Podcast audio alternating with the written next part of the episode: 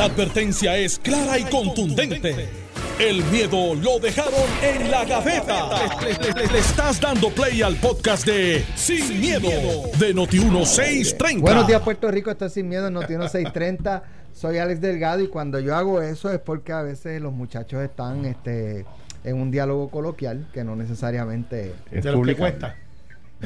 de los que hay que cuesta a veces. avisarle de alguna forma que están los micrófonos encendidos para que. Buenos días, Carmelo Río. Esa no cuesta.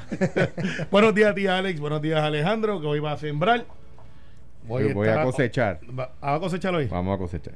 Acá, esto, una, una cosa interesante. Es cierto Ya- de que ya la. Alejandro García Padilla, buenos días. Buenos días, Alex. Buenos días, Carmelo, al país que nos escucha y listo aquí para analizar los temas que Alex plantee. Pregunta agrícola. Ajá. ¿Es cierto de que tú tienes que sembrar en menguantes y que todos los viernes son menguantes? No, no, no. Digo, espérate. Hay quien, hay quien utiliza esa práctica, ¿verdad? Y es una práctica que viene desde la época ancestral, ¿verdad? Eh, eh, de hecho, eh, eh, según lo que yo he podido leer, empieza cuando vienen los esclavos de, de África. Eh, que, y hay quien teoriza que los esclavos in- eh, in- infunden esa práctica para tener días de descanso, ¿verdad? Y convencen a su a O sea, que esa, esa- hacendados. esa fue la primera unión. Pero, en in a way, ¿verdad? Pero, ¿Eso eran PNP? Pero, Cogían No, lo- lo- no, no, porque lo- los que se oponen a trabajar a veces no son Pero, pero- pero hay, hay quienes hay quienes creemos en eso, en lo del menguante. Ahora, no todo, no, no cada dos viernes es menguante. Hay, Mira. o sea, si hoy es menguante, dentro de cuatro viernes va a ser creciente. Ya te complicaste, está bien. Para el próximo tema. Menguante es cuando, menguante es cuando la luna va reduciéndose, ¿verdad? No, yo sé, lo que pasa es que Y diste la cuarta. es cuando va aumentando hasta la luna llena, ¿no? Eh, Por lo general es así. Carmelo, más allá de saber que la yuca y No la siempre pueden el ñame, porque si no la yuca se te va a estar ñame. Él no sabe más nada de No le puedo, no, agricultura. no, no. Tengo Bueno, oye, cuidado, queremos, que queremos que eh, ¿verdad? Eh, eh, dar un, un, un agradecimiento y una bienvenida eh, a este programa a los oyentes de Arecibo y del brutal. área norte que ayer comenzamos eh, a transmitir sin miedo en la región eh, norte. Antes teníamos un programa y que lleva muchos años. El, Muy el bueno, de John por lo que me dicen, 60 sí. minutos, que ahora lo pueden escuchar a las 12 del mediodía. Saludos a todo el mundo de Arecibo, saludos a Tito, el nuevo alcalde de Arecibo y a toda la región.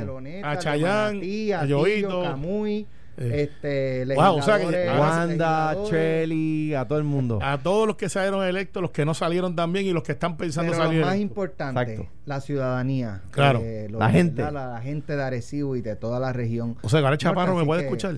¿Quién? Chaparro. Ay, papá. De Chaparro te tengo que contar. Ay, hablamos. Ah, touchy subject, touchy Ah, lo voy a subject. decir. Se, re- se integra a Noti 1630. Anda, Ah, por así ahí. que, Alex, le- quiero, le quiero, más adelante. Quiero felicitarte y felicitar a unos Radio Group porque de, de camino para acá estaba escuchando el programa Paro Limpio y escuché la campaña contra la violencia machista que comenzamos ayer. que comenzó Noti 1630. Le felicito y para que la gente sepa, esto no es cualquier cosa. Estadísticamente probado, no es una opinión. Cuando hay campañas al aire contra la violencia machista, se reducen los casos de violencia machista. Cuando las campañas cesan, aumentan los casos de violencia machista. Mira. Eso lo que quiere decir es que la educación funciona. Sí, Sí, Yo, siempre de funciona. hecho, como le explicaba ayer a- al compañero Normando Valentín, eh, y ya en breve vamos a entrar en los temas de educación, el regreso a clase y eso, pero esto es importante. Eh, muchas veces nosotros en los medios de comunicación, cuando ocurre una tragedia que, que impacta, que llama la atención, como la desaparición y posterior encuentro del cuerpo sin Sí. vida de esta joven en, en el área de, de Cuamo, pero que es de Barranquita, eh, pues entonces los medios ahí eh, retoman el tema de la violencia y de que Cíclico. pero una vez pasó la noticia y volvemos a entrar en los temas de política, de economía, nos olvidamos de la problemática de la violencia de género eh, y, y esta campaña un poco lo que busca es eso, es no olvidarnos de ese tema y, y a- y- tocarlo en una campaña que va dirigida principalmente eh, a, la- a los que rodean eh, este problema, pero que no necesariamente son este, la pareja, Claro. los vecinos, la familia. Claro. Eh, y, y un poco también de educación de, a, a los padres, en Claro. especial al padre varón, de que todo lo que él haga, bien o mal, es un, va a ser un modelo para su hijo. Sí. Y si él es un maltratante, si eventualmente su hijo es un maltratante y es termina en la cárcel o termina muerto, su padre en parte responsable porque fue lo que le enseñó a ese hijo con sus ejemplos. Así que... Y, y, abriendo esa puerta por ahí, es también importante que eso se refleje en todos los aspectos de la vida. Si usted enseña a una persona a trabajar, esa persona va a ser trabajador. Si lo enseña a que pues las cosas son como son, fáciles a veces, la ruta fácil, por ahí es que se va a ir. Y uno que no está cogiendo la ruta fácil y me acaba de escribir y me acaba de dar un memo eh, por texto y no es Eddie López, es que Memo, el representante de Memo, nos está escuchando y Rodríguez Aguiló. Así que si estamos llegando a recibo. Le enviamos. Así que me dice, no me dejes solo. Usa una palabra que no puedo usar y dice, te estoy escuchando. Memo, debidamente saludado. Así que nada, John Alma a las 12 del, mediodía ya en Noti Y a mí me escribió Tito, el alcalde de Arecibo, y le agradezco, ¿verdad? Que, que eh, o, o estaba escuchando, o alguien salió corriendo a la oficina del alcalde y le dijo Escriben Alejandro ahí. No, y vamos, vamos a estar, vamos a estar nosotros en el programa. Vamos a estar próximamente visitando la región norte. Vamos a ir allá a hacer el programa desde, desde y otros pueblos. Muy bien. Este, vamos a ir varias veces, así que se acaban de enterar al aire. No sufre Ferdinand. No, le pueden decir que no a la gente de sufre Ferdinand. Nos vamos de gira nosotros también sin miedo. Oye, pues nada, la campaña de verdad, este, esperemos que ese mensaje llegue. De hecho, eh, fue una campaña que, que intercambié también este, las ideas y cosas con la, con la licenciada Lerciboria, procuradora de las mujeres. Y Raulito Carbonel prestó su voz, ¿verdad? no, Jorge Luis Ramos. Ah, Jorge Luis Ramos. También eh. con eh, una, una persona que fue víctima de, violencia de género, eh, que me hizo unas observaciones muy importantes y la campaña varió sobre cómo a veces estas campañas pudieran tener, ¿verdad?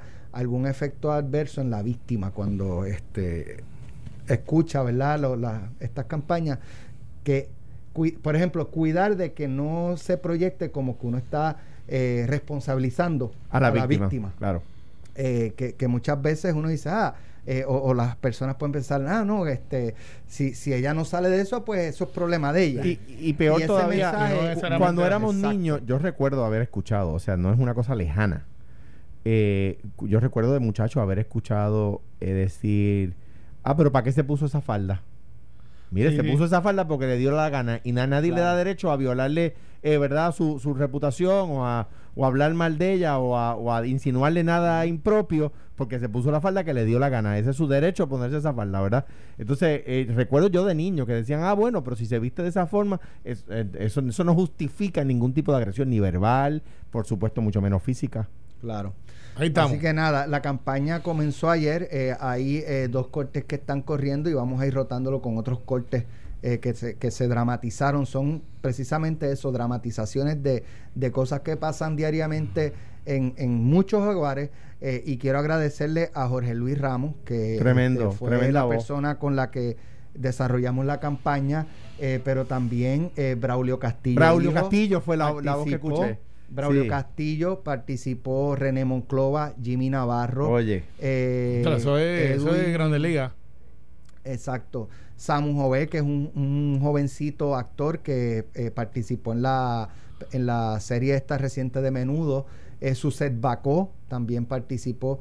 Eh, y la amiga locutora y, periodista Yesenia Merced, que también fue parte de este proyecto. Así que a todos, muchas gracias. muy agradecido. ¿No incluiste ahí a Eddie López? No, no. Ah, no, no, no. Es que Eddie. Hablamos después de eso. Bueno, vamos a los temas. Educación. Ayer el, el gobernador Pedro Pierluisi anunció eh, que había firmado una orden ejecutiva para que eh, comiencen las clases en cualquier momento a partir del primero de marzo. La escuela que esté ready para arrancar el primero de marzo, dentro de las que el departamento identifique, pues así podrá hacerlo. Si no es el primero, es el 5, el 10, pero eh, pueden, pueden comenzar al igual eh, que las escuelas privadas, siempre y cuando tomen las medidas y las guías, los protocolos establecidos por el Departamento de Salud para en lo que se pueda garantizar la salud y seguridad de la facultad, de, los maestros, de los estudiantes y de todo el componente de la eh, comunidad escolar. algo que yo creo que, ¿verdad? Y lo escribí en una columna que se publicó ayer en, en Noti1, es algo que ya debe, debe, debe comenzar. debe comenzar y mi punto es, y con esto los dejo ustedes. Estaba repasando la, columna ahora mientras comenzábamos y, la recomiendo a la gente que la busque y que la lea. es importante esto. Eh, o sea, mucha gente, no, vamos a arrancar en agosto, en agosto, en agosto. Lo que se está hablando de arrancar ahora no es en todas las escuelas. De hecho, creo que es 50. Era, lo que yo dije. Se había hablado de ciento y pico, pero se bajó a 50. Miren, señores, si son 10 escuelas, perfecto.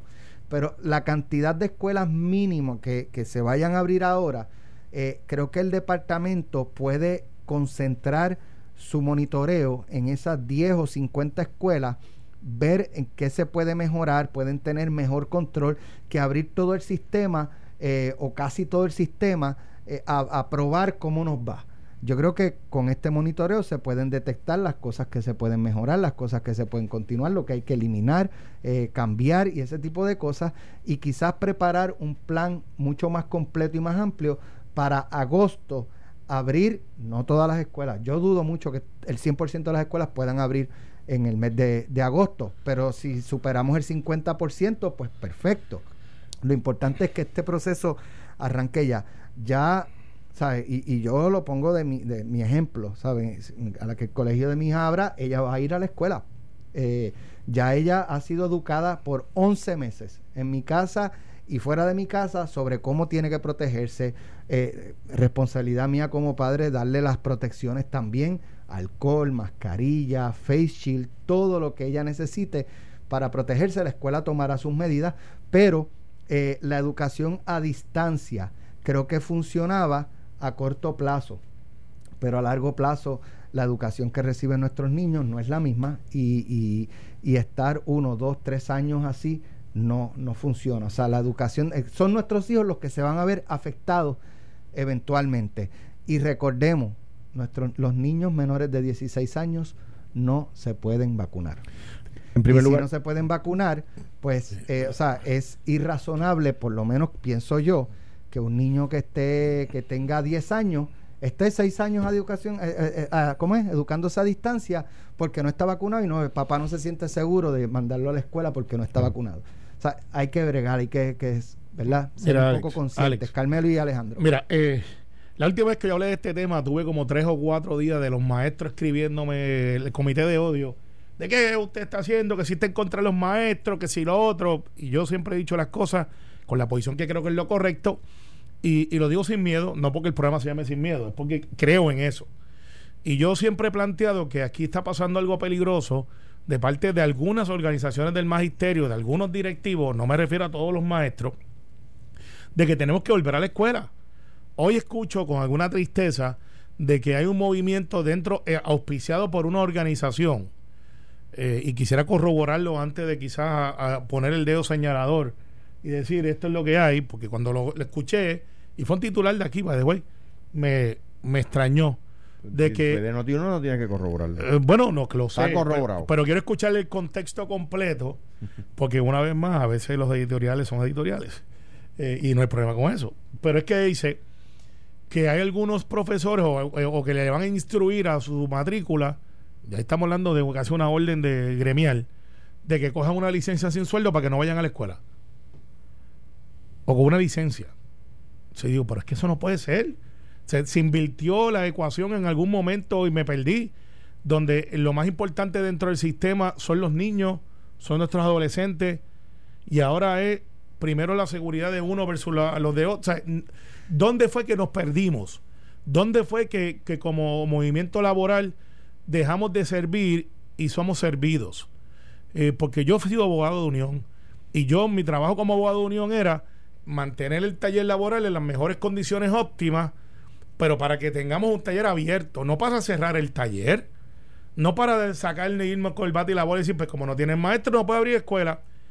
Yo he dicho aquí desde hace un mes y fui criticado cuando lo dije, yo pues asumo mi responsabilidad, de que no iban a abrir todas las escuelas, de que estos eran unos pasos que se iban dando y que había que empezar, y que le tocaba a los padres decidir si mandaban a sus hijos o no. Eso es una decisión muy suya. Y que el sistema tenía que garantizar de que los que fueran y los que no fueran tengan la capacidad de educarse. Eso, eso debe ser el básico. Ha habido unas variaciones después de eso. El doctor Fauci empezó a decir, mire, abran las escuelas. Y Biden empezó a decir, abran las escuelas. Entonces empezó a cambiar la dinámica. Y la Organización Mundial de Salud. Y, eso, ¿sabes qué? Eso no es malo. Porque para eso es el diálogo, para ir entonces abriendo. y ha cambiado la postura de la opinión pública de que no abran a un grupo significativo, todavía no puedo decir que es la mayoría, diciendo abran. Y yo escuché al alcalde de Bayamón hoy, que por lo general es alguien que no se mete mucho en las discusiones, pero últimamente está bien activo. Y dijo, mire, no, tienen que abrir 15, 20, 30. Pues tienen que abrir. Y los alcaldes tienen que meterse. Y la asociación y la federación están perdiendo una oportunidad de oro de probarse y decir, vamos a abrir las escuelas, vamos para adelante, nos vacunamos, eh, vamos a, desinfectar los salones, vamos a bregar con esto, porque ya estamos regresando a alguna clase de normalidad. ¿Sabes? Nosotros, y aquí te lo digo para que Alejandro entre y no sea un monólogo, aquí nosotros estamos de acuerdo de que Gilbertito Santa Rosa de un concierto, y yo estoy levantando la mano, yo estoy aquí. Sí, yo creo que debemos de empezar a tener este actividades culturales. Fíjate que estamos de acuerdo de que Gilbertito que fue el quien abrió la boca primero y dijo, eh, debo de empezar a hacerlo, yo estoy en Orlando, estoy en otras jurisdicciones, Puerto Rico tiene que hacerlo también, de acuerdo. Estamos de acuerdo de que Gilbertito haga un concierto, pero estamos en desacuerdo que los niños vuelvan a la escuela. En serio, pero los llevamos a las fiestas familiares, vamos al supermercado, centro comercial, vamos a la playa, vamos a los centros comerciales. No puede ser así. El magisterio, en mi opinión, tiene una oportunidad espectacular de decir, esta es mi escuela, como se acuerda aquella campaña de los 80 que era que para mí fue una de las mejores campañas. escuela, yo la quiero y la defiendo. Se grabó en la escuela Benjamín Franklin de Cuamo. Mira para allá, ve. Siempre algún lado. Esta es mi escuela eh, y yo la quiero y la defiendo. Queremos que. siempre es linda y elegante. Que, cuando, que, queremos. Que ¿Por qué no podemos volver? Y sabes que era ese, me acuerdo, eran, eran muchachos con t-shirts pintando su escuela, maestros pintando su escuela. ¿Por qué no podemos volver a esa parte romántica de esta es mi escuela? Mira, eh,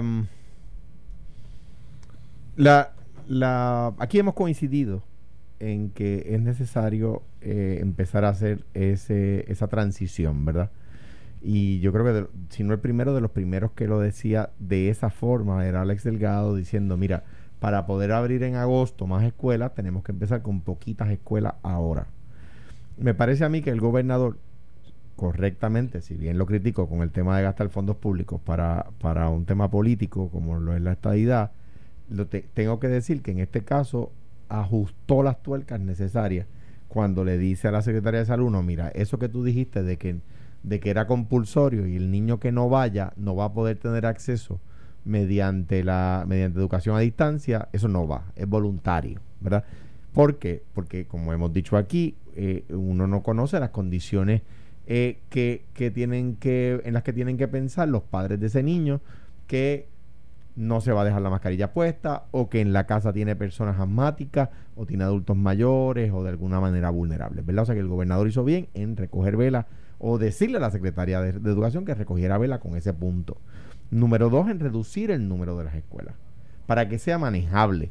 Eh, decíamos aquí, han dicho otros analistas, ¿verdad? Que, que la secretaria tiene, y el gobernador lo sabe, eh, su, su prueba de fuego en cómo maneja la reapertura de las escuelas, cómo logra que se dé.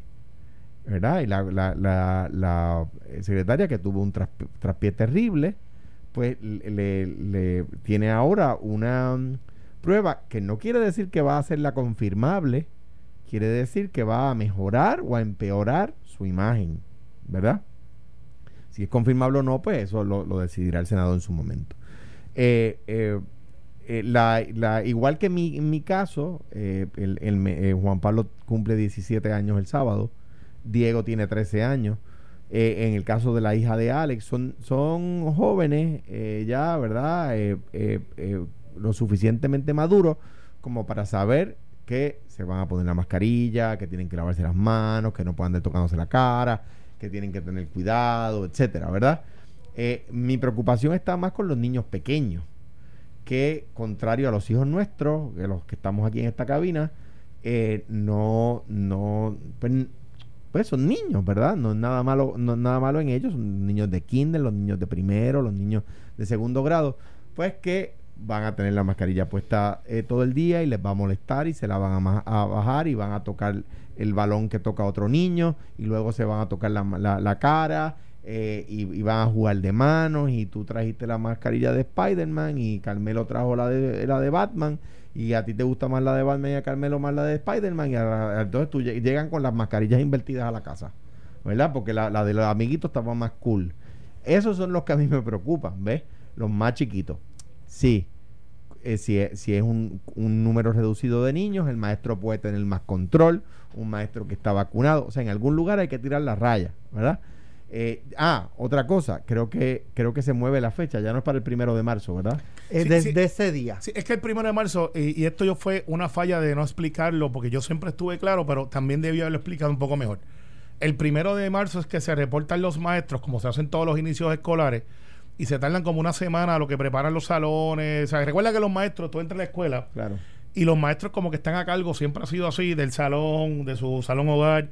Y como siete días después es que empieza eh, a, llegar los niños. por ejemplo, yo, creo que es de un día para otro. o algo así. Porque el acondicionamiento de la escuela se da previo al primer Es como dos o tres días, es poquitos días. Una cosa que empezó Rafael Román y yo no sé si ha continuado era la canasta básica que le llamábamos, que es que cada, cada salón tuviera el día de, de clase lo, necesario para comenzar y que la tarjeta de crédito del director escolar, la tarjeta de crédito del, que, el, que, el, que el departamento del director escolar tuviera fondos, ¿verdad? Eh, eso yo no sé si se ha hecho, pero si se ha hecho, santo y bueno, ¿verdad? Qué bueno.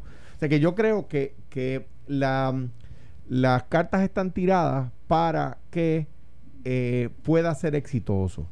El hecho de que sea voluntario a mí me parece que es fundamental porque de nuevo va no responde solo al hecho de cuán preparado está el, maestro con su vacuna, etcétera, cuán preparado está el salón y cuán acondicionada está la escuela.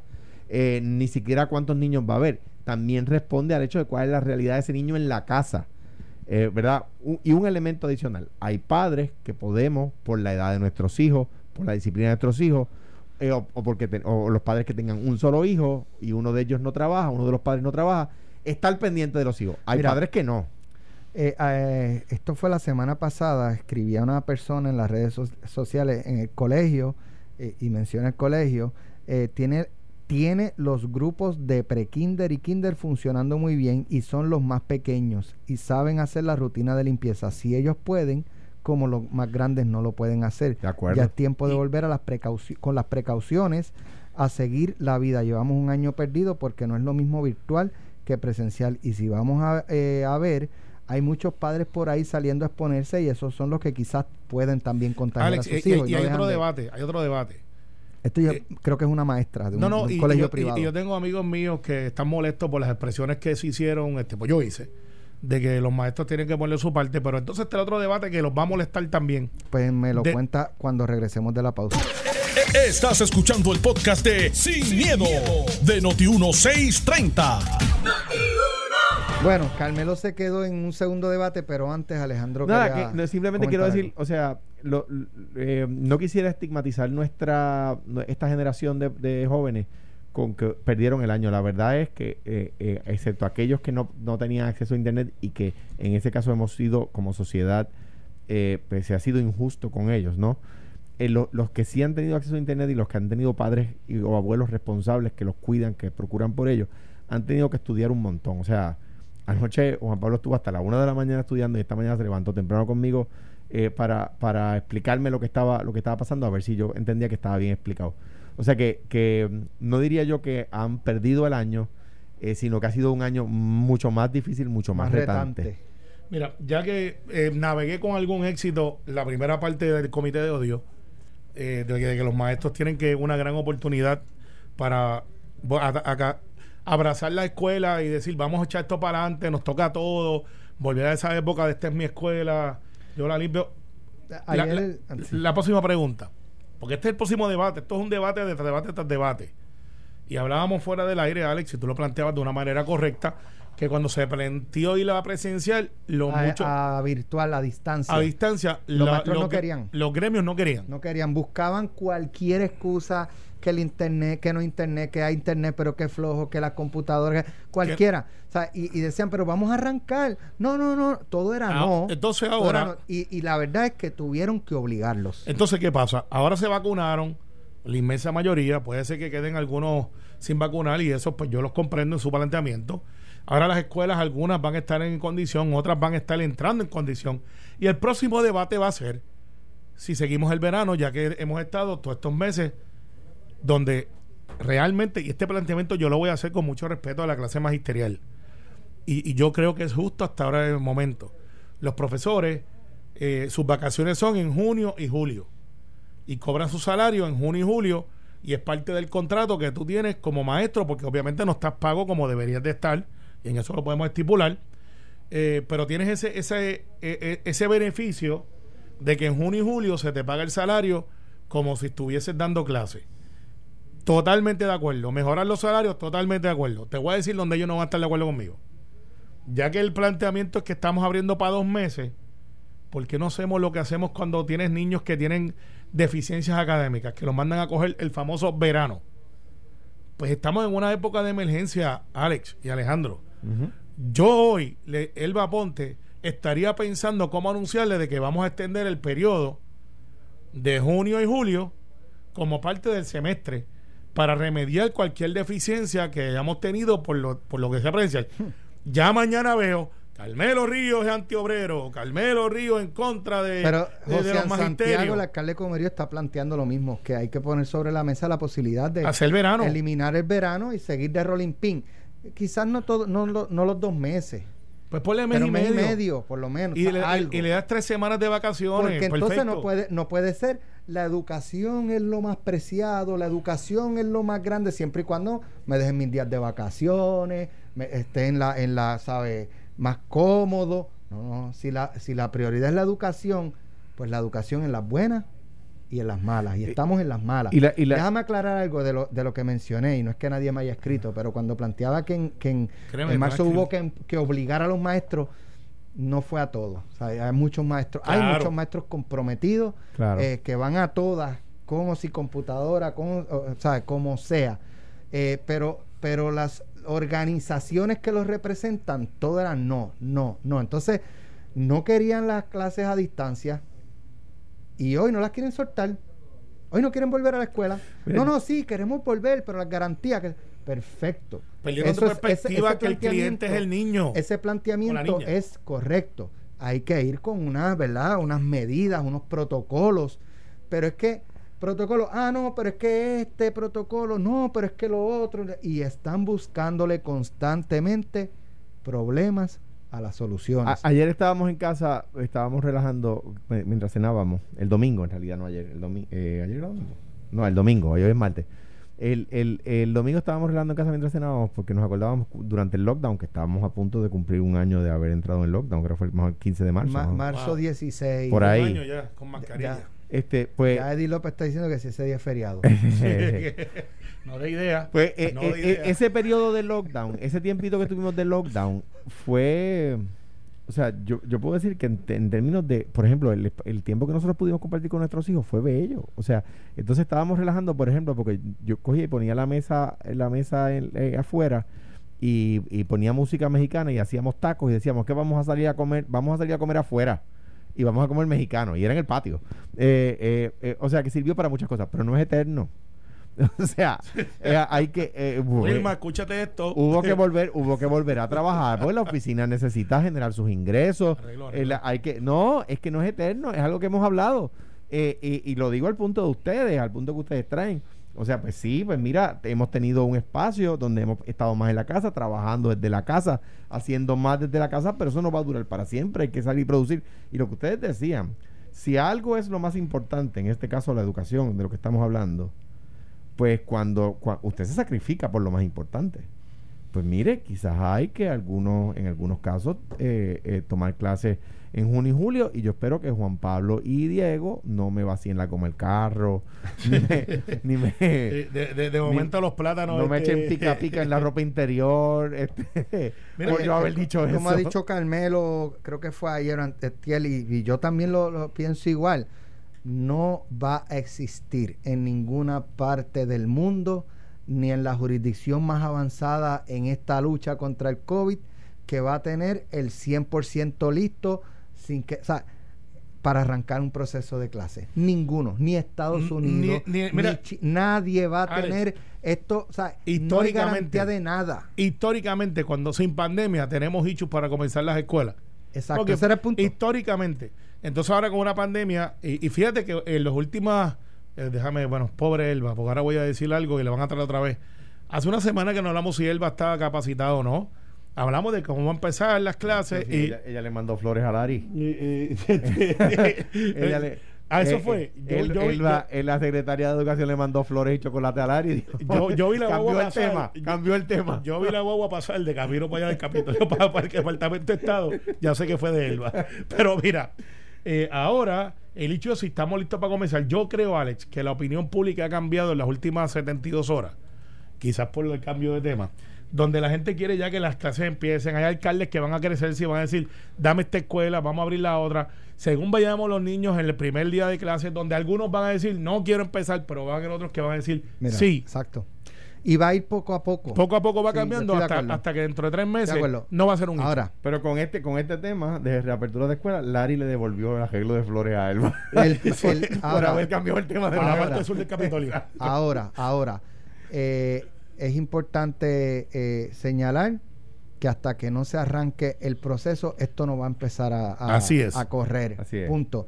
Y padre que decida no enviar a su hijo a la escuela y eh, dejarlo en clase virtual, no, no digamos ahora hasta mayo, el semestre que viene o el otro, pudiendo haber, enviarlo a la escuela, ¿verdad? Porque hay casos en los que no se va a poder. Hay escuelas que no, en Guánica, por ejemplo, Las de pero pudiendo. corta.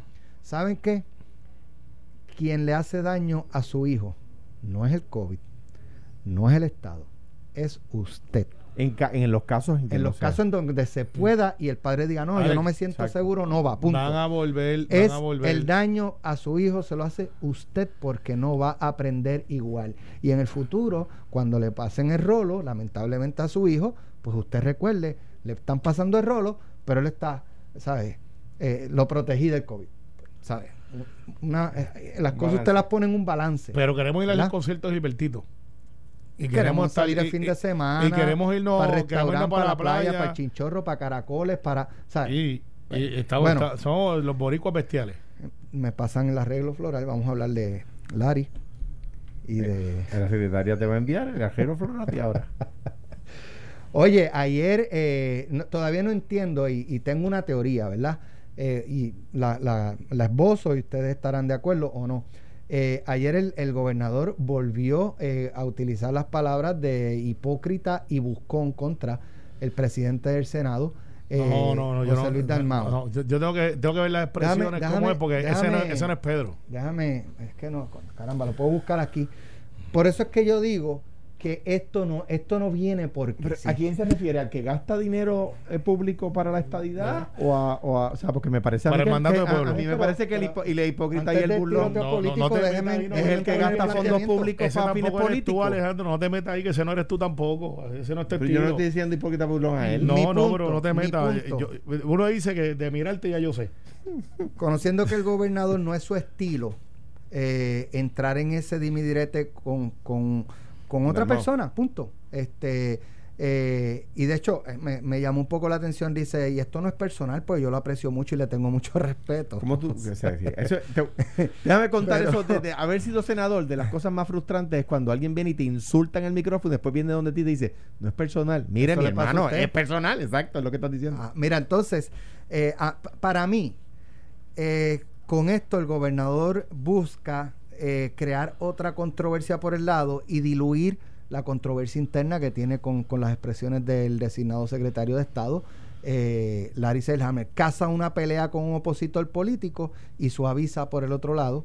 Eh, se unen la- con él en contra del opositor Exacto. político. Lo- la- el, el rejero que tiene ahora mismo interno, eh, él trata de buscar una causa, en este caso con el presidente del Senado, que es popular, para que cierren filas detrás de él y un poco también Y- no dejas estrictamente sobre la opinión pública el tema de Larry Y, Seilhammer. y en el caso en el caso de Larry se, se vuelve más ¿Coinciden o no coinciden? Coincido No coincido, no Vale, coincido. espérate. Muy bien, pu- ustedes pu- explican ahora. Muy bien, o sea, muy bien podría ser esa la estrategia número uno y número dos. ¿Por qué? Porque en el caso de Lari, el gobernador ha hecho, a mi juicio, lo correcto y se fue del lado de Lari. Y ha dicho, Lari dijo la verdad. Entonces yo quiero saber si el caucus de la Cámara va a citar al gobernador para que se retracte. porque el, el- el gobernador Pierluisi dijo la verdad en el caso de Lari. Dijo, eh, eh, eh, fue más lejos. Dijo, que, que con una junta de control fiscal no se logra la estadidad y la junta de control fiscal dura por lo menos cuatro años más. Por lo tanto, Pierluisi está diciéndole a sus huestes, mire, aquel que piense que nosotros vamos a hacer Estado en los próximos cuatro años está equivocado. O sea, ayer el gobernador dijo... No dijo eso. Que con, sí, que con un plan fiscal... Hablo. Ahorita voy yo, ahorita voy yo. Que con un plan fiscal, y el plan fiscal va a durar mientras no haya cuatro presupuestos balanceados corridos.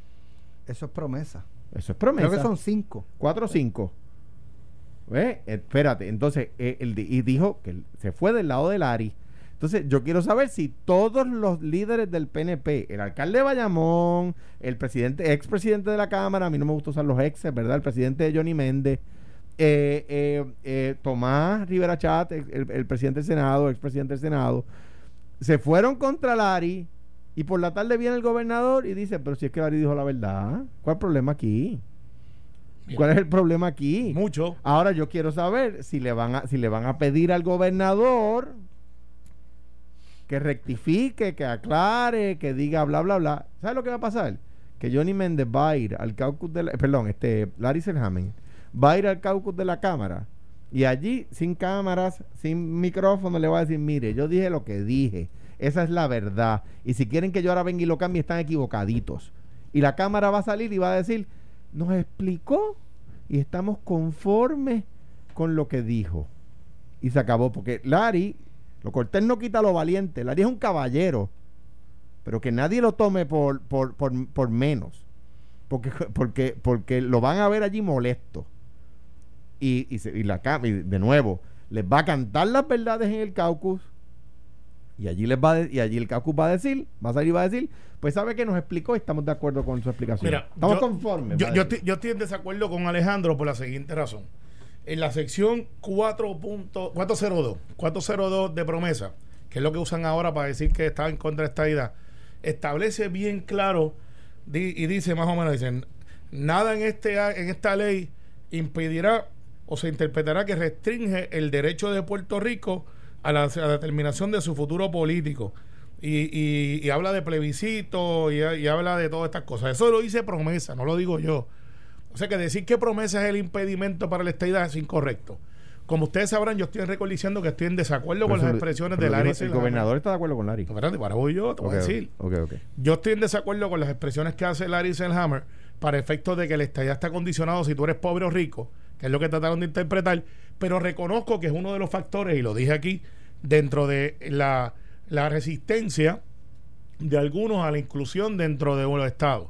Y he planteado que lo mío yo lo veo en un asunto de que la ciudadanía no puede estar dictaminada por zip code donde yo vivo, sino que tiene que ser un hecho de ciudadano sí o no. Si tengo los derechos, porque yo no puedo ser un medio ciudadano. Tú puedes ser un medio otra cosa, pero medio ciudadano no. Tú eres o no lo eres. Y eso viene con obligaciones, que es una palabra que yo uso, y con derechos. Y eso está ahí. Entonces, eh, si va a haber ahora una dinámica con Larry Selhammer y Johnny Méndez y el caucus, claro que la va a haber. Quiquito Meléndez ya dijo, si no se retracta, le voto en contra. Ok, pues esa es, esa es la interpretación de Quiquito Meléndez. Yo no ni estoy, yo no soy ni pero tan le viejo va, para le, regañarlo. le, va, le va a pedir lo mismo al gobernador, porque pero, el gobernador pero, le dio la razón a Larry. Y, y, eso es un hecho que él va a tener que explicar. El hecho que yo estaba en récord diciendo es que las expresiones de él no necesariamente lo descalifican, porque él tiene un récord y sale en varios, este, en el 2013 y en el 2014, Larry Selhammer casualmente dice todo lo contrario a lo que dice ahora referente a su interpretación, que yo tengo que ver la entrevista en crudo, porque yo todavía, eh, y me sostengo, Larry para Routers y para The Hill dice, mire, la situación territorial nos ha llevado a donde estamos y nos ha puesto una desventaja económica, y todas estas cosas. ¿Cuál es la que tiene que leer? Uh, la, la, de Routers. La... Ah, no la Pero de, una pregunta, la de Carmelo, fin de semana una, aquí. una pregunta, Ah, Carmelo. La de fin de semana aquí. Eh, no, no, no, Ah, hay una entrevista Uh, uh. que él hizo y un escrito que él hizo para una, una revista de económica. Una pregunta, ¿los republicanos en Puerto Rico no endosaron en un momento a Marco Rubio? Sí, Pues Quiquito tiene que ver qué hace, porque, porque Marco Rubio dijo lo mismo que está diciendo Larry. está bien, por eso es que te digo que Lo que te quiero decir es que, que a favor de Larry, o sea, quiero decir, No, no, pero si yo no estoy Charles en campaña en Schumer, que- no, Schumer, eh, el senador, Schumer, Schumer, la- Bush. La, semana que viene cambio otra vez. Este, Le un pasito pusieron, para- le pusieron Me Eh, encanta. Juan y Kiki. ya lo llamamos, ya lo llamamos. Me encanta, me encanta. Pero- la caja, sonó la Carmelo, ¿de verdad tú crees que, que, que, no hay gente que le dice que tú dices esas cosas? Eh, ojalá, porque entonces me da la oportunidad de Pero hablar con ¿saben otra qué? vez. Fíjate, ¿Saben es un qué? tipo bien afa- ¿Saben afable. qué? Sí, da ¿Saben ajena, qué? lo- ¿Sabe bien qué? A, a Carmelo habría que pl- aplicarle lo mismo que usted dice a Larry. Sea honesto. Siempre lo he sido. Tiene que ser honesto. Y si le dicen a Schumer eso, sea honesto si es lo que usted piensa. Claro, siempre lo he sido. Por eso es que he tenido éxito en trabajar los asuntos en Washington, porque no voy allí a tirarme la foto, voy allí a trabajar. ¿Qué pasa? Al efecto de lo que va a pasar, hoy, hoy, hoy, hoy Johnny Méndez y yo estamos con el gobernador como estamos todos los martes y va a haber esa discusión y va a haber un caucus y muy posiblemente, posiblemente, Larry, motu propio, quiere ir al caucus del Senado también. Eso no hay nada malo con eso y hay gente que está incómoda. Eso no quiere decir que está la suerte echada de un lado del otro. Eso es una conversación y muy posiblemente Larry Selhammer, conociéndolo como lo conozco, pues trabajé con él por más de 12 años, va a ir allí cuando la prensa le pregunte, le va a decir, obviamente ustedes saben que yo soy estadista, vine a hablar con mis compañeros de partido, vine a hablar con mi gente, con mi, con mi, con mi gobierno, y yo, y yo soy estadista, creo en lo que dije, pero también reconozco que la estadía no está sujeta a si tú eres rico o pobre. Boom, chicken nugget, se acabó el evento. Y, y van a salir de allí, van a decir, estamos de acuerdo con la aclaración. Y Santi, Y, bueno, sí, vamos ¿y a cuál es el problema con eso? No hay ningún problema con eso. Ahora, el tratar de casar de que la pelea con Dalmau es por un asunto ideológico, sí lo es. De que se están insultando, no. De que hay unas diferencias irreconciliables, de que nosotros creemos y estamos claros Si que la le ley es la ley. Si yo le digo busco a usted. Pues más vale que sea bien rápido. Esto fue, el podcast de Sin, miedo, de Noti1630. Dale play a tu podcast favorito a través de Apple Podcasts, Spotify, Google Podcasts, Stitcher y notiuno.com.